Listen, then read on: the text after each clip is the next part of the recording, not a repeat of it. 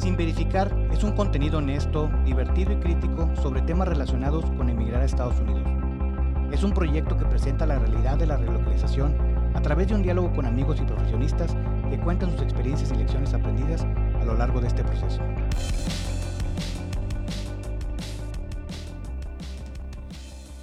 Sin verificar episodio 23, emigrar a Michigan hace 23 años.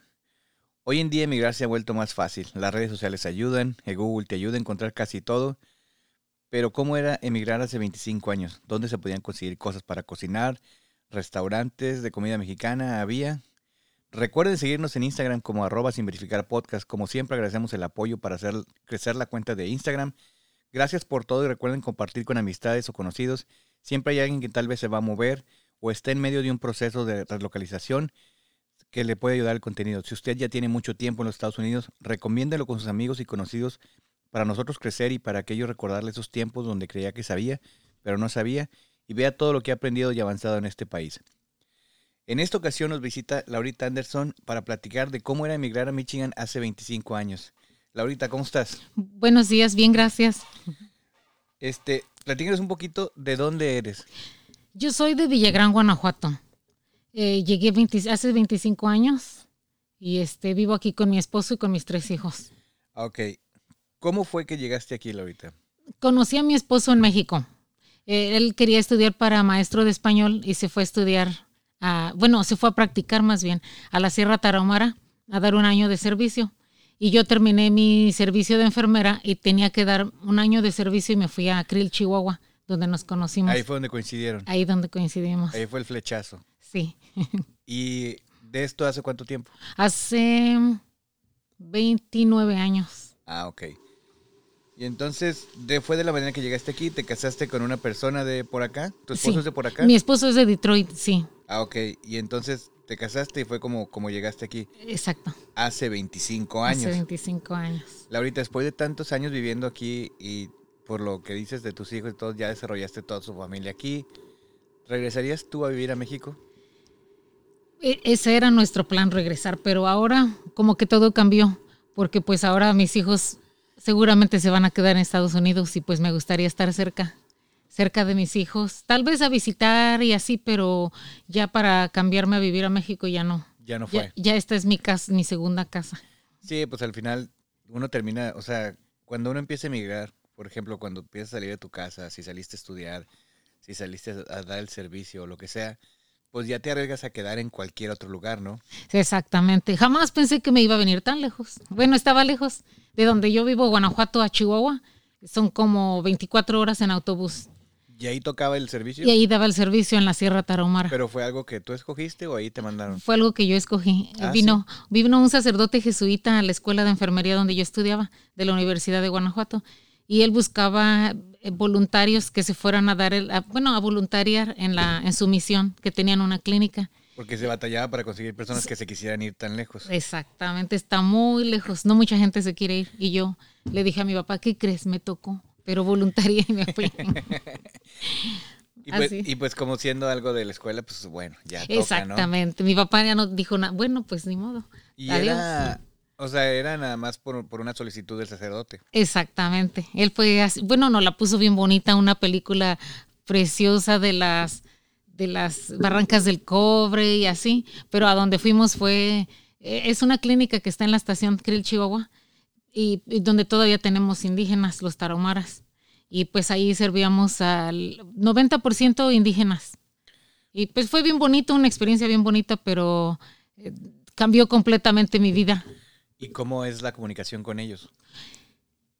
No muchos hablan español, hablan raramuri.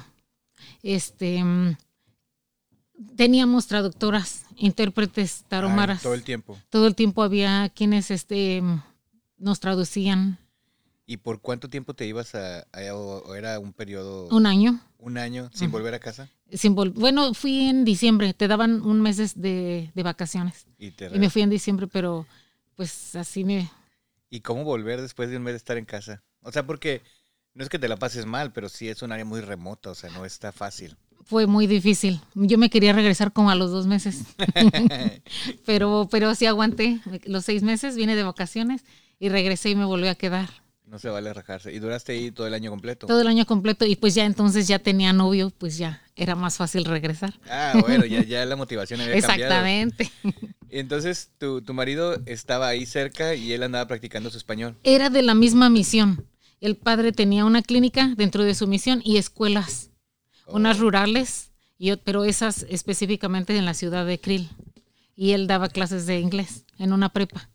Ah, ya, ya, ya. Y ahí, y ahí fue el Ahí, flechazo, ahí nos conocimos. Él se enfermaba mucho del estómago, iba mucho a la clínica. la venganza de Moctezuma. Exactamente. Y ahí pues ahí nos conocimos. Ay, no manches, o sea, todo, todo lo que tuvo que pasar para que coincidieran. Exactamente. Y bueno, después pasan un tiempo allá, porque esto es hace 29 años. ¿Vivieron en México un tiempo? Eh, eh, Bueno, ese año. Después él se regresó. Ah, y, ok. y yo me regresé a, a Celaya, es donde yo trabajaba.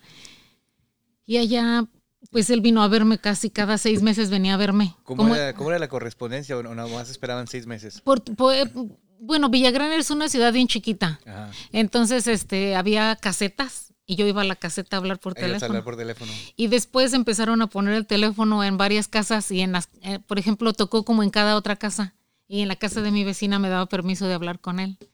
Y también este, en mi trabajo en Celaya em, le pedía permiso a la señora de que me, ahí me hablaran y ahí me hablaba los domingos. Pero Ah, nos mandábamos, me mandaba cartas casi diario, pero el correo no es tan bueno en México, me llegaban sí, como dos, des- tres a la semana. Ya sí. después, ¿no? Sí. Diario escribía. Él escribía diario. Híjole, lo que es estar enamorado, ¿no? Ajá. Digo, porque pues, ya con las redes sociales y la tecnología, pues ya la retroalimentación es, es inmediata, ¿no? Tú mandas un mensaje de WhatsApp y ya te Eh, responden ahí. exacto. No, antes era por correo y por teléfono. Pero te, te voy a decir en esta carta todo lo que se me ocurre ahorita Sí. Y luego mandarla y esperar a que la leas. Pero como dices, si no es efectivo el correo, pues sí está bien. Te- me imagino que te llegaban varias cartas juntas, ¿no? Sí, me llegaban varias cartas juntas. Me llegaban tres o cuatro a la- al, cada 15 días. No Bueno, y así pues iban llegando poco a poco, pero es, sí llegaban. es una locura porque para la gente que, no sé, para la gente que tiene menos de 15 años, este tipo de historias les parece que no tiene sentido porque, Exacto. Porque dicen, ay, ¿cómo era? O sea, pues sí, no había tecnología y a mí, por ejemplo, me tocó estudiar en los Estados Unidos del 99 y 2000 y pues no había teléfonos inteligentes, entonces lo que hacías era comprabas una tarjetita Y te de comprabas tu 5 ladrillo. dólares y no, este, marcabas a un teléfono Ah, y sí. luego te pedía el código, que era un código súper largo, y si marcabas, a, por ejemplo, si yo marcaba mi casa, podía hablar con ellos como 20 minutos, pero Sí. si habl- quería hablar a dos teléfonos, o sea, dos números distintos, eran como, no sé, como 12 minutos nada más. Ajá. Entonces, Y te robaban los minutos. Me Ah, acuerdo que yo sí. las compraba. sí, claro. Así le llamaba a mi mamá cuando regresé. Sí, me imagino que. Entonces ya estuvieron ahí unos años en, en comunicación. Él iba cada, cada seis meses, como era maestro. Se iba cada tiempo de vacaciones, cada seis meses, a veces. En todas las vacaciones él iba. Y cuando, este, digo, tomaron una decisión de casarse y el- al momento de casarse ya decidieron que iban a, a migrar para acá. Sí, bueno, lo intentó quedarse en León un tiempo, pero pues comparado los pesos con los dólares no, No y, de maestro no es tan fácil salir adelante. Sí, no, no. ya. No. Y entonces pues ya dijo, bueno, nos vamos a ir y empezó mi papelería para sacar mi, mi visa. ¿Era complicado en esos tiempos? Bien complicado. No- Nos casamos en abril para hacer los trámites. Eh, ¿Se Era por el allá? civil, por el civil, sí. En México. en México. Y entonces empezaron los trámites de, de mi... Era Green Card en aquel... Bueno, es, es Green Card, pero es la, la temporal. Y duró... Bueno, se pudo haber hecho otro proceso, pero nosotros seguimos ese, el más largo. Y después nos casamos en agosto por la iglesia y todavía no llegaban mis papeles. Y después en, en noviembre empezaron, empezó el trámite y no me vine hasta febrero. Y llegué una mañana, un- una mañana, una noche de mucho frío en febrero, En febrero. el 27 de febrero para ser exactos. Bienvenida a Michigan. Exacto, este veía todo deprimente, viendo, viendo por el freeway, todo mojado, todo triste, con nieve, Porque volvemos a lo mismo. O sea, hoy en día cualquiera que le dicen, oye, este, hay una posibilidad de que te vayas a mudar a Michigan. Tú googleas Michigan y ya puedes ver muchas cosas.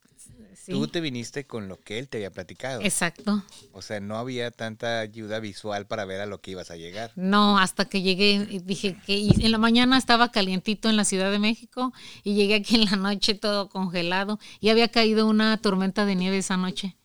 Y mi cuñada me llevó una chamarra, pero me acuerdo que me resbalaba con mis zapatos de piel de león. Sí, claro, claro. Y esos zapatos aquí, pues no. No, no, no aplican. Ajá.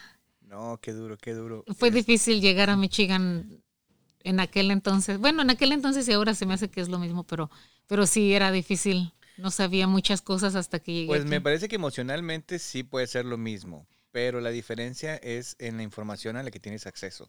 Exactamente. Ahora más, más oportunidades de que te enteres hasta de cómo está el clima en... Exactamente. un O segundo. sea, hoy en día, no sé, o sea, tantas cosas que puedes buscar en internet, informarte y, o sea, hoy en día sabes que, ah, bueno, allá la temperatura está tanto y, no sé, googlear, este, qué ropa puedo utilizar para aquí, y entonces es es súper Vienes fácil. preparado.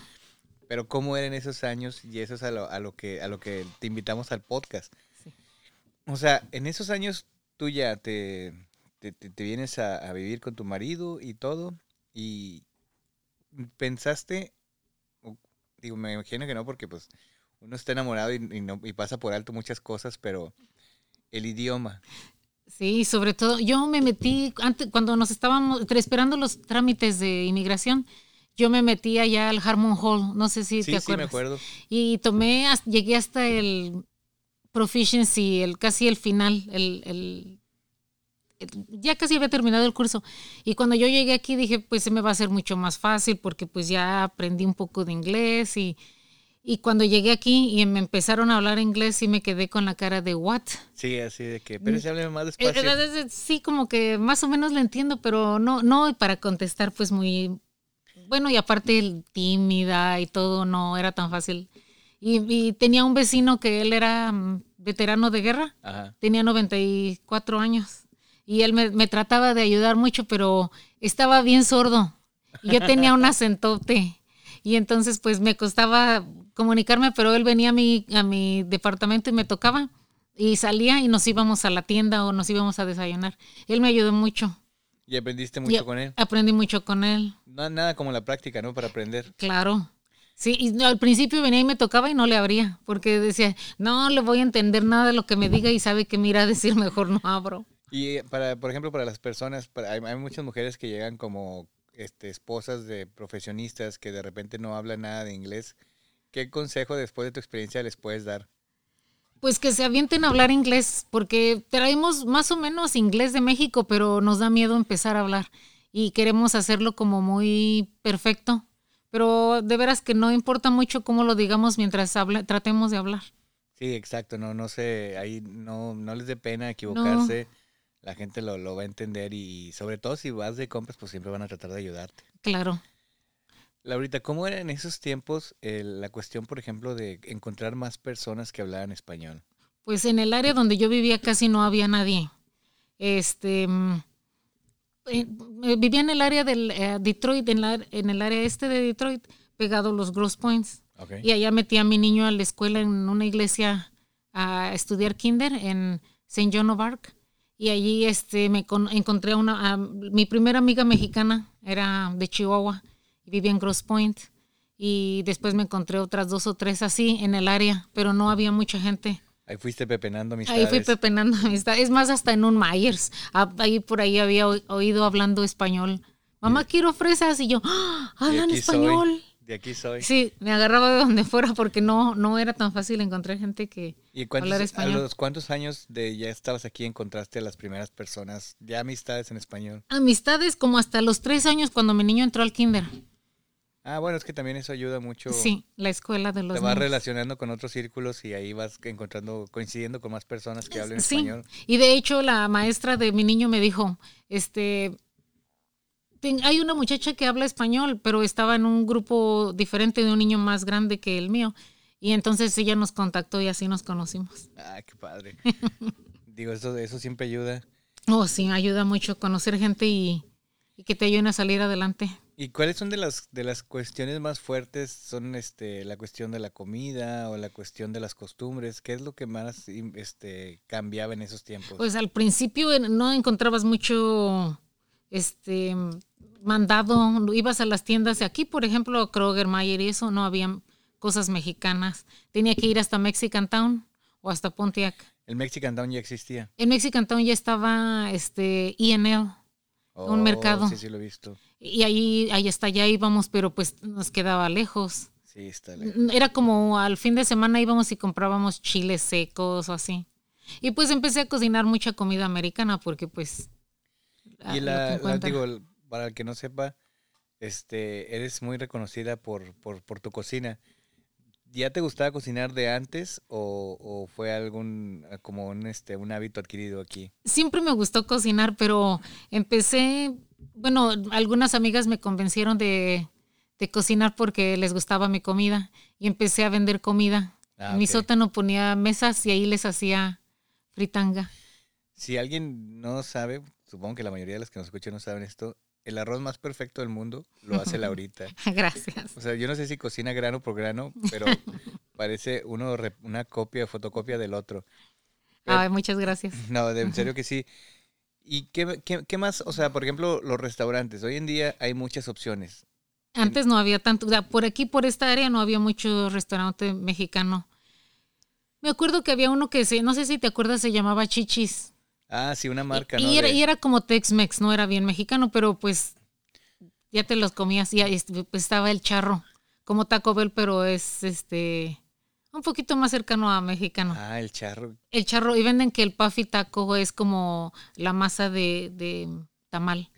Ah, ok. Está la, rico. Está frita, ¿no? Está frito. Sí, yo siempre peleo eso cuando alguna gente me dice, no, es que, que si no es así, que los tacos no son así, como que al final viendo un documental de Netflix y platicando con la gente que desarrolló ese, el, el Puffy Taco, decía, pues es que eran los ingredientes con los que se contaba Ajá. y tratábamos de hacerlo, ¿no? O sea, porque al final queríamos un taco y eso es lo que estaba disponible, pues se hacía. Sí. Hoy en día es bien fácil criticar porque, digo, vas a un supermercado de estos mexicanos y encuentras todo. Ya todo, como o sea, si estuvieras en México. Yo me acuerdo cuando nosotros nos mudamos acá, este, a mi esposa, su mamá le quería traer eh, cosas así de que, de que, ay, mira, te traje esto porque acá igual y no lo consigues. Y de repente un día la llevamos a un supermercado y decía, ah, aquí consiguen Aquí esto. Ah, aquí, no, pues ya no tengo que todo. venir cargando. Sí, no, pues es que hay, y a veces hasta los precios no son tan diferentes, o sea, cosas muy básicas que puedes conseguir. Pero digo, también tardamos un tiempo en, en, en darnos cuenta de eso. O sea, ahorita hay tiendas este, donde vas y hasta salsas hechas hay o, comida ya hecha pero pues si tienes que gastar tu, tu tiempo en, en, encontrar ese tipo de lugares. Sí, y aparte ahora hay mucha gente que vende comida y que sí. cocinan muy rico. Eso, este, los, los, ¿cómo se llama? La venta en, en, Facebook es algo que ha crecido mucho. Sí. Si alguien este, vende pozole, pues mándenos un mensaje. Yo la verdad es que soy muy fan del pozole y no siempre es fácil encontrar. Un pozole rico. Sí. sí. Y la cuestión, por ejemplo, de, de todos estos ingredientes, o sea, yo me imagino que los básicos sí ha habido siempre, pero por ejemplo, la cuestión de los chiles, pues tenías que ir hasta, hasta, hasta Detroit. Town, sí. ¿Y alguna otra cosa que haya sido lo más difícil de conseguir? Pues los chiles secos, este, mm, tortillas buenas. Ah, sí. Porque pues acá sí había tortillas, pero pues sabes que no a veces no salen tan buenas. A mí las tortillas de algunos supermercados, no quiero decir marcas porque igual y hay alguien que sí le gusten, pero nos hemos to nos ha tocado irnos de vacaciones y por si en diciembre que antes tomábamos tres semanas y no pues se quedó media bolsa no y volvíamos y o sea decías esas tortillas tienen como un mes y no se hacía nada en el refri.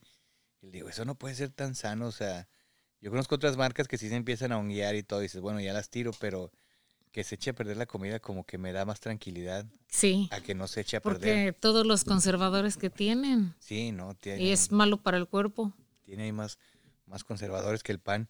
Sí. Este, ¿qué otros tipo de cosas? Por ejemplo, ha crecido mucho la, la, comunidad de mexicanos comparado de cuando, cuando tú llegaste, ¿no? Sí. Ahora es más fácil encontrar más gente. Pues yo creo que ahorita ya hay muchísima gente, es, en, es más en tu misma um, subdivisión, en tu ciudad ya hay muchísima gente, pero antes no, no había tanta no era gente. fácil encontrar. No, y, y de hecho ya todas las construcciones nuevas ya ves muchas familias mexicanas jóvenes ahí con niños chiquitos. Sí, pues Ha crecido la- mucho la comunidad La mexicana. misma automotriz ha jalado a muchas personas de, de muchos lugares de México. De repente encuentras de todos lados y, y pues ya, ya se ha hecho una comunidad muy grande aquí. Sí, casi está todo Saltillo aquí y el resto del mundo. Sí, sí, en Saltillo coinciden muchas, muchas personas acá. Este, ¿qué, qué, como que qué ha cambiado en esa cuestión de hace 25 años para acá? Que tú digas, antes no, no, no se podía hacer esto, ¿o ¿no? Mm, Pues había muy, bueno, antes te- sí te traían gente de México, pero no tan en cantidad como ahora. Y ha sido la misma industria automotriz, pero se me hace que ahora la gente aquí no estudia tanto como ingenieros, no muchos quieren estudiar ingeniería, porque está caro, porque Sí, pues no, no, no, no es el interés, ¿no? No es Como el que- interés. Como que los chavos hoy en día no y pues yo creo que esa es la razón de la que tienen que llenar esas posiciones con gente de fuera. Sí. Y, y pues antes, antes no, no veías mucho eso. Aquí trataban de encontrar ingenieros de aquí, porque pues también era mucho más barato para ellos contratar a alguien que ya estaba aquí que relocar a alguien. Sí, hace, hace un par de años es, había un estudio que decía que el estado de Michigan requería como 10.000 ingenieros y eran el número de posiciones que estaban abiertas y pues primero las ofertan aquí para la gente que va saliendo de las universidades, ¿verdad? Pero Sí. pues si no encuentran, alguien tiene que hacer ese trabajo. Eh, Sí, y muchos muchachos ahora no quieren terminar. Sí, ¿no? Empiezan y se les hace difícil y dejan la escuela. Ahora, Laurita, es este conocido que usted ha ayudado a muchas personas a hacer muchas cosas. Yo me acuerdo mucho del, del, del caso de una persona que tenía, no sé, por alguna razón, este, cuestión médica, tenía que ser trasladada a México y, usted, este, fue la que se voluntarió para llevar a esta persona Sí. con su familia. ¿Cómo es que le llegan todas estas cosas en las, todas estas aventuras en las que se mete? Porque yo muchas veces este, escucho, ah, no, es que Laurita se metió a esto, ah, Laurita ayudó a no sé quién. La, la verdad ni lo pensé. Eh, Pero eh, vi esa historia en, en- en Mexicanas en Michigan y dije, pues pobre señora, no tiene papeles, no se puede regresar. Y dije, pues yo sí tengo, puedo ir un fin de semana, pero ni siquiera lo pensé. Era, era una persona que por una cuestión de salud le pasó algo, o sea, ella era una persona sana, le pasa algo y una condición médica que ya no se puede transportar por ella misma. Eh, Sí, Una persona que vive de ilegal acá, entonces pues su familia no puede venir por ella a recogerla y ella Ni la pues, pueden ir a llevar. no la está pasando bien aquí. sí. Y entonces ven, o sea, ellos no andaban buscando a alguien que la llevara, sino ver la manera de cómo solucionaban, cómo le ayudaban. Así. Y usted se voluntarió para decir, pues yo sí la Pues yo llevo. la llevo. Bueno, yo la acompaño. Bueno, ni siquiera investigué mucho de su condición física ni nada. Hasta el final, hasta el día que fueron a recogerla al, al- al asilo y la llevaron al consulado a recoger un pasaporte porque pues no tenía ni pasaporte. Y ya después de con el pasaporte y todo la trajeron a mi casa y me dijo mi esposo, no sé cómo le vas a hacer. Le digo, ya no me digas. Si, si Dios me metió en esto me va a dar una fuerza, pero súper fuerza para ayudarla y hacerlo todo. Ya mañana vemos. Mañana veremos cómo le hacemos. Y usted pues, se, se apuntó para esa misión y la, la entregó con su familia y, y ya este ya se regresó. Y no sé si te acuerdas que ese fin de semana hubo un, este, llovió pero a cántaros, se inundaron los freeways y todo. Ese fue el día que nos íbamos. Y entonces estaba cerrada la 94 y tuvimos que irnos a dar la vuelta por la 696 Ah, hasta ya. la 275, así por llegar por atrás. Por atrás. Pero llegamos tardísimo, casi perdíamos el vuelo, pero llegamos y bueno, hasta después cuando dije, lo hubiera pensado antes, pero bueno, ya estaba en eso y llegamos bien y todo. No, es un súper compromiso. Yo de repente, de las formas que me entero de que us- usted andas ahí que ya me metí en otra cosa. Y digo, no, no puede ser. como Sí, me han preguntado, ¿y por, y por qué lo hiciste? Y me quedo pensando y digo, no sé. ya, ya estaba en eso, ya. Se hizo. No, qué bárbaro, qué bárbaro. Y este, un montón de personas que te ha tocado conocer. Sí, mucha gente he conocido. Muchas que, mucha gente ha pasado por mi vida, muchas han cambiado de casa, se han ido de regreso a México. Este, pues así es esta, esta- venir aquí a Michigan es conocer gente y seguir conociendo en el camino. ¿Y es una necesidad de Laurita de conocer más personas o convivir con más personas o nomás es algo que ha no, pasado? se- es algo que ha pasado. Sí. Al principio sí. Cuando llegué aquí no tenía absolutamente nadie y decía, ojalá que algún día tenga una amiga con la que pueda irme a tomar el cafecito y platicar en español. Pero era lo, o sea, era como, ah, una aspiración nada más. Ojalá algún día Ojalá algún día, sí. Yo aquí tiene un círculo social tan extenso como, o sea, porque yo he estado en reuniones en las que usted dice, bueno, ahorita vengo, ahorita regreso, porque es que ya me voy a tengo un compromiso, pero al rato, al rato regreso. ¿Cómo, cómo o sea, de, de, querer una, a tener tantísimos círculos de amistad, cómo, cómo, o sea, cómo lo ves después de tantos años? O sea, es, es, algo que disfruta mucho, supongo. Sí, disfruto mucho este, compartir tiempo con mis amistades. A veces no se puede, pero trato de cumplir con ellas en sus momentos especiales eh, trato de estar ahí. Yo estoy en unas de que, ah, este, aquí está la comida que yo voy a traer, pero ahorita regreso porque tengo que ir a otra parte. Sí. Y digo, no, así como, como, como el, no sé, o sea, como, como si fuera a dar este, como si fuera la pintacaritas de la fiesta. ahorita vengo, voy a pintar otra fiesta y ahorita regreso a esta. Voy a pintar en aquello y ahorita regreso. Así. Pero ha aumentado mucho la cantidad de mexicanos que hay. En cantidad. Gente joven, gente de mi edad, bueno, de, edad media y de gente grande, de todos, pero se me hace que ahorita hay mucha más gente joven que se han venido de México con familia joven, niños chiquitos. Sí, por ejemplo, yo llegué de 28 años y ahorita siguen llegando chavos de 28 años. Exacto. Y ya cuando volteas y dices, ah, no, pues es que yo ya tengo muchos años aquí. Y y los ves llegar y, este con muchas ilusiones y con muchos planes, algunos buenos, algunas ideas que dices, sí, ya alguien intentó eso y no le salió. No salió.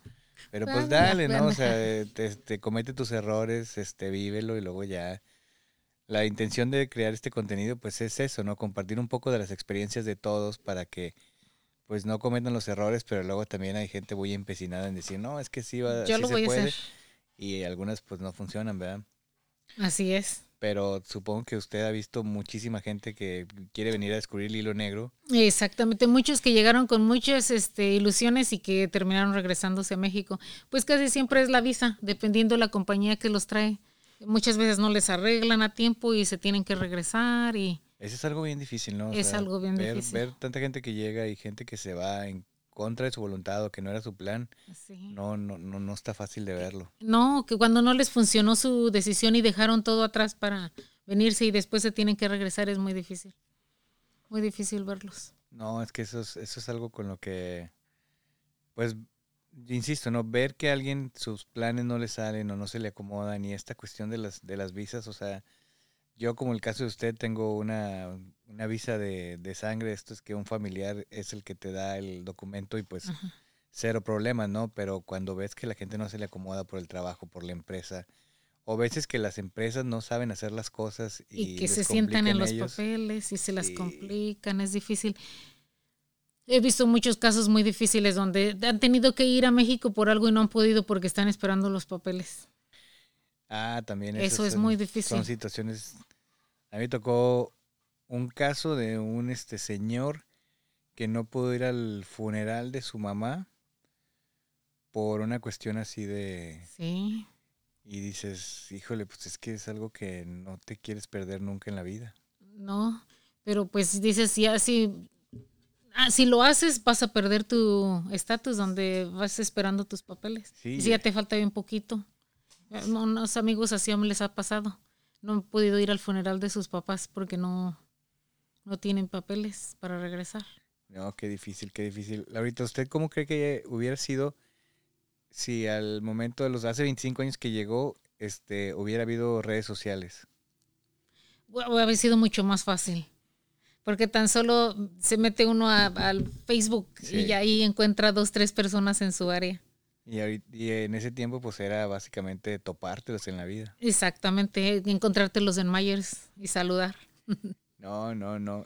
Que es que, por ejemplo, ahorita hay muchas cuestiones en español. Hay, sí. si tú quieres ir a la iglesia, hay iglesias que lo hacen en español. Si tú quieres ver la tele, hay canales que puedes encontrar en español. Sí.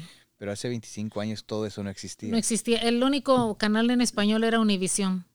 Y eso tenías que pagar el... Tenías que tener cable para tenerlo. Y este, por ejemplo, pues el teléfono no tan fácil, tenías acceso a teléfono más que los de tarjeta. Y para hablar a México, definitivamente de tarjeta era lo más económico. Este, sí había computadoras, pero no, yo no tenía computadora en aquel entonces. Este, no, y no era utilizada para ese tipo de cosas, o sea, la computadora era como alguna herramienta de trabajo. Exactamente. Y después yo le compré a mi mamá como unos, después de unos 12 años, le compré computadora a mi mamá para vernos en la con la ah, camarita. como para hacer videollamada. Exactamente, pero no, ellos no tenían computadora. Mucho después pudieron poner el teléfono. Y eso es algo que, te iba a preguntar, o sea, ¿cómo se vive emigrar hace 25 años, pero desde allá de México? O sea que, insisto, hoy en día aquí hay celulares, aquí hay teléfonos, no es ningún cambio. Pero hace 25 años no era la circunstancia así. No, tenías que esperar tu papelería en el correo hasta que te llegara y hasta que te llegara, porque a veces lo tardaban. Me acuerdo que una vez mis papeles llegaron como una semana antes del día que yo me tenía que presentar a Juárez, a ah, las huellas y a todo eso. Y si llega más tarde, no llegó a la cita. Sí, claro. Y pues eso se detenía, pero dentro de todo, mis papeles se movieron rápido. Fue un año que me quedé en México desde el día que apliqué con mis papeles legales de casada duraron exactamente un año.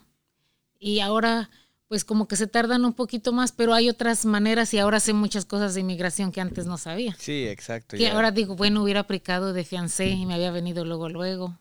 Sí, sí. Pero así mi esposo hizo así los papeles y así los hicimos. Este, Pero volvemos a lo mismo, no existía el internet para googlear y decir cómo se pueden ah, hacer. Ah, mira, podemos hacer esto. Hoy en día es resulta muy fácil hacer ese tipo de consultas. Exactamente. Hace 25 años pues decías, pues encontré esta forma y esta es la que seguimos. Eh, sí.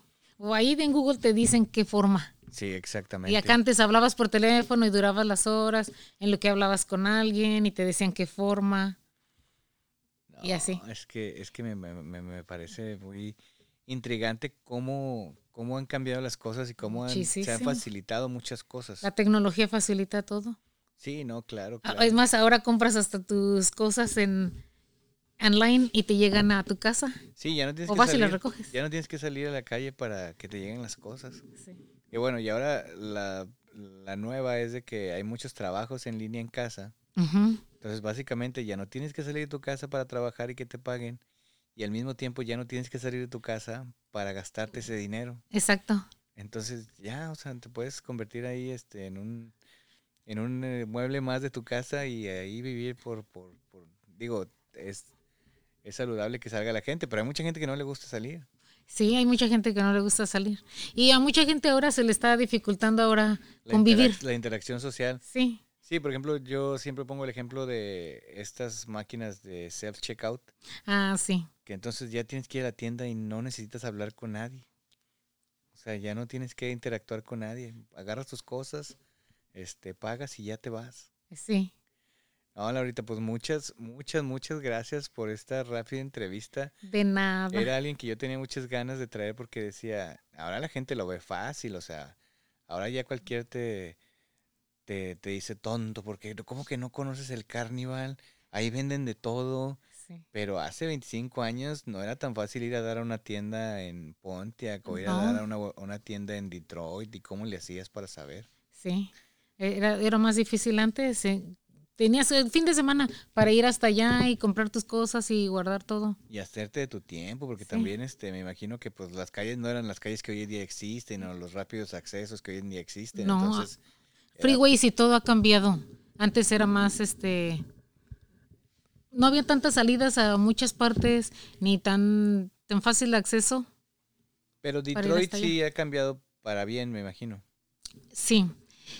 Cuando yo llegué a Detroit estaba pues en muy, en muy buen auge, porque cuando las personas que trabajaban para la ciudad de Detroit tenían que vivir en Detroit. Ah, Entonces policías, bomberos, ¿Era personal médico. ¿Era como una regla? Era, era una regla. Entonces, todos los que trabajaban para la ciudad de Detroit vivían en Detroit. Ah, y el día que cambió la ley, fue, pasó en el tiempo en el que yo llegué. Como unos ocho años después de que yo llegué, cambiaron la regla y todo el mundo pudo ver irse de Detroit. Y, y, se fueron, pero como hormigas. Se hundió la ciudad. Y la ciudad se vino para abajo. Y la, mi esposo trabajaba para la ciudad de Detroit. Y se vino tuvo bancarrota Ok.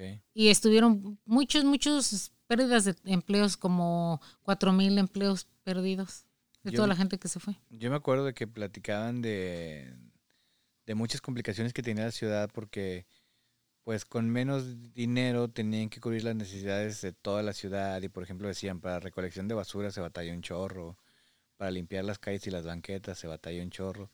Sí. Hoy en día creo que la ciudad de Detroit ha cambiado para bien, al menos en los últimos 11, 12 años que me han tocado vivir.